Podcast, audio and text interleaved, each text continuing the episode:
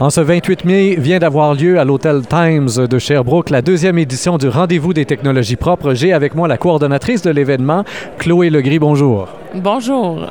Tout d'abord, c'est la deuxième édition. On s'est parlé l'an dernier, à peu près à la même date, justement, pour euh, une première édition qui avait été un succès. On a cette année encore le même nombre, grosso modo, de participants, 120, 130 participants qui sont sur place. Et encore une fois, on a gardé la même formule, la présentation de huit entreprises de la région. Comment est-ce qu'on a procédé là, à la sélection cette année pour assurer la diversité par rapport à l'an dernier? Bien, en fait, on a euh, rencontré, on a envoyé à toutes les entreprises de la filière des technologies propres euh, l'offre de venir nous rencontrer pour qu'on leur explique c'est quoi le rendez-vous des technologies propres, pourquoi le rendez-vous des technologies propres. Et là, celles qui étaient intéressées, on les, euh, on les embarquait dans un processus de, coaching de trois demi-journées où est-ce qu'on les, euh, les amenait à réfléchir sur leur stratégie d'affaires et à comment se présenter devant des donneurs d'ordre et des investisseurs en huit minutes. Alors, on a choisi les, les gens qui étaient volontaires et prêts à s'engager dans cet esprit-là. Et on avait une belle diversité d'entreprises cette année. Ça s'est fait spontanément. Ça a été comme ça, mais c'était vraiment, comme on dit, une belle brochette. Au niveau des coachs, justement, qui les accompagnaient là, dans ces quelques rencontres-là, on devine qu'en fait, ce sont les financiers, probablement. Déjà, j'imagine, pour, pour les entreprises qui se sont présentées, il y a eu là, du réseautage assez efficace, ne serait-ce que dans ces quelques demi-journées de formation. Oui, en fait, il y avait des demi-journées avec des formateurs qui les préparaient à rencontrer un groupe de 12 euh, personnes qui étaient hommes d'affaires, investisseurs et coachs d'affaires. Et donc, euh, juste ces rencontres-là, ça permet aux entreprises de, réfléchir à leur stratégie, de comprendre comment euh, ils peuvent voir leur croissance pour le futur et évidemment de se faire connaître auprès d'investisseurs qui vont, dans le futur, pouvoir travailler avec eux pour les amener là où ils veulent aller. Dans vos interventions, vous avez amené des chiffres qui euh, peuvent être surprenants, évidemment, si on, ne navigue pas dans les technologies propres là, à longueur de journée. Euh, c'est quand même impressionnant de voir cette progression constante pour les technologies propres. Euh, dans le quotidien, on n'en sent pas nécessairement les impacts, mais apparemment, ben, c'est réel selon ce que vous disiez.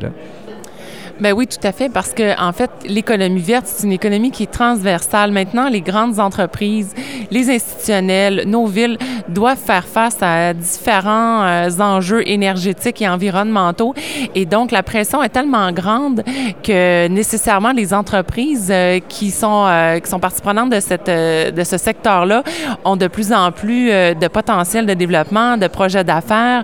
Les réglementations se mettent en place, et donc c'est en croissance constante depuis dix ans, ce secteur-là. On le ressent peut-être davantage plus à l'extérieur du Québec, euh, là où il y a des pressions énergétiques, des pressions environnementales, des pressions de, de, de densité de population beaucoup plus grandes. Et donc, on doit, nous, se développer ici parce qu'après, nos expertises, nos technologies peuvent être exportées pour aider les pays en voie de développement ou les, les pays surpeuplés qui ont des problématiques énergétiques.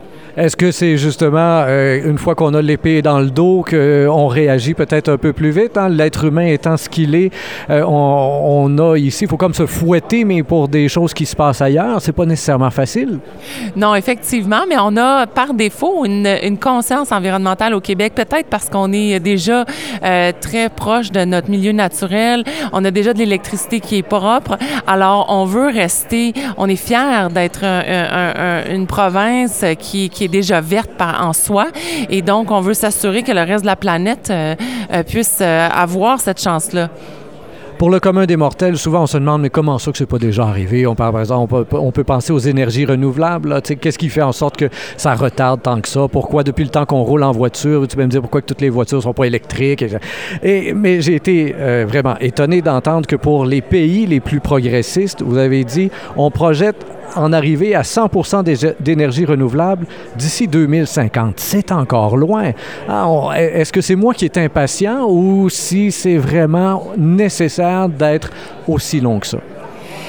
Effectivement, la, vitesse à laquelle ça peut se passer, ça peut pas être rapide parce que c'est complexe l'énergie. Les gens ont beaucoup de difficultés à comprendre c'est quoi de gérer un réseau électrique.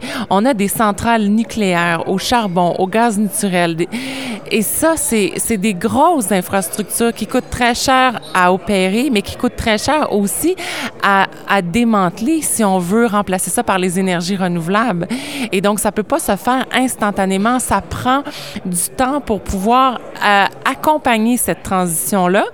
Et d'autant plus qu'une énergie renouvelable, c'est une énergie qui est intermittente. Donc, on ne peut pas se fier sur elle 24 heures par jour. Le vent souffle quand il, y en a. Le soleil, c'est le jour. Et donc, on ne peut pas du jour au lendemain être que sur les énergies renouvelables, sauf à des endroits comme le Québec, où est-ce qu'on a de l'eau en abondance et des barrages hydroélectriques. Mais on est à peu près hors norme à l'échelle de la planète. C'est assez euh, intéressant aussi le, chiffre que vous avez apporté du côté des États-Unis, là, et tout à fait surprenant, en fait, de voir la réduction des gaz à effet de serre au niveau des États-Unis. Vous étiez pratiquement en train de nous dire que les États-Unis ont atteint les objectifs de Kyoto ou presque, alors qu'ils ne l'ont jamais signé et qu'on a tous l'impression que les États-Unis, et non pas l'impression, mais les États-Unis sont quand même encore aujourd'hui le deuxième ou troisième plus grand pollueur du monde. Je pense qu'ils sont rendus deuxième. La Chine les a dépassés, là, selon les derniers chiffres que j'ai vus. Mais euh, cette quantité énorme de pollution, ils ont réduit par rapport à ce qu'ils faisaient encore il y a cinq ans. Là. Oui, oui, c'est tout à fait circonstanciel parce que les États-Unis ont quand même été très progressistes dans tout ce qui était des mesures d'efficacité énergétique et quand même certains États assez progressistes aussi en termes d'énergie renouvelable, mais c'était pas suffisant pour abaisser leur réduction de gaz à effet de serre. Et c'est vraiment le, remplacement du charbon par le gaz naturel qui a fait une différence immense. Puis personne ne l'a vu venir. Hein? Donc, c'est tout le monde est tombé en bas de sa chaise en voyant que les États-Unis, euh, à cause du gaz naturel, ont réduit leurs euh, émissions de gaz à effet de serre de façon euh, aussi substantielle. Alors, c'est pour dire que euh, des fois, on est surpris et comme on, le disait tantôt, c'est difficile de prévoir le rythme, c'est difficile de prévoir. Les découvertes de gaz naturel ont, changé la donne depuis les cinq dernières années et donc on, on est en route vers la transition énergétique. À quel rythme? C'est là que c'est un grand point d'interrogation. Et c'est ça. Dans ce cadre-ci, finalement, on comprend que le gaz naturel devient une énergie de transition, c'est ce que vous disiez, et que, bon, si ici, ben, c'est plus polluant que l'hydroélectricité, ben, là-bas, c'est moins polluant que le charbon. Est-ce qu'on va jusqu'à dire que le gaz naturel de schiste, le gaz de schiste serait une énergie de transition verte? Je suis pas du tout une spécialiste de ces questions-là, le gaz de schiste versus les gaz naturels traditionnels. Donc, j'oserais pas me prononcer là-dessus, mais c'est certain que pour des pays comme les États-Unis ou même la France, le gaz naturel reste une énergie de transition qui va leur permettre peut-être de tendre vers une énergie qui est plus propre, mais déjà les pas qu'ils font avec cette nouvelle énergie-là abondante et peu chère euh, a un impact positif sur la planète par rapport au charbon. Donc, euh, après, on pourra tirer les conclusions qu'on veut, mais je, ne peux pas me prononcer sur des questions de gaz de schiste.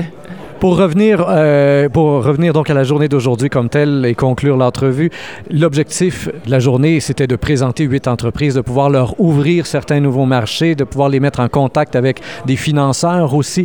Avez-vous l'impression là que ça, va marcher? Si vous regardez ce qui s'est passé avec l'année dernière, est-ce qu'on est, qu'on est à même de dire que les huit entreprises ont marqué des points aujourd'hui? Bien, je pense que oui. Euh, c'est toujours dur à mesurer. Je pense que c'est dans le temps qu'on le voit. Comme déjà par rapport à l'année passée, on a euh, des entreprises qui ont fait des contacts qui ont été stratégiques pour eux, euh, des investisseurs qui accompagnent des entreprises depuis ce temps-là, des donneurs d'ordre qui ont décidé de travailler avec des entreprises. Et donc, Aujourd'hui, je pense qu'il y a beaucoup de gens qui sont intéressés par certaines technologies qui, ont été vues, ou même peut-être c'est des technologies qui sont plus simples. En fait, c'est plus des savoir-faire, de bien préserver l'environnement. Et donc, ça crée une sensibilité. Donc, les retombées, je pense que c'est dans un an encore qu'on pourra les mesurer davantage qu'aujourd'hui. J'ai pas parlé avec mes entreprises encore. Peut-être vont-elles me dire qu'elles ont fait un contact extraordinaire, mais euh, faut que j'aille leur parler. Bien, on va vous laisser le faire. Merci bien. Chloé Legris, donc, euh, qui était la coordonnatrice de ce deuxième rendez-vous des technologies propre ici même à Sherbrooke. Chers auditeurs, comme toujours, je vous invite à partager cette entrevue sur Facebook, Twitter et autres réseaux sociaux. Au microphone, Rémi Perra.